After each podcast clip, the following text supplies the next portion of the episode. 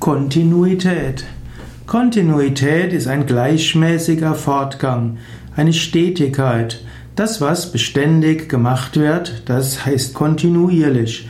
Und Kontinuität ist das Substantiv zu kontinuierlich. Es gibt lateinisch das Wort continuare, ohne Unterbrechung fortführen, fortsetzen, auch verbinden. Die spirituelle Praxis bedarf der Kontinuität. Patanjali sagt, dass spiritueller Fortschritt kommt, wenn spirituelle Praktiken, Abhyasa, ausgeführt werden, mit ohne Unterbrechung, lange Zeit und mit aufrichtiger Hingabe.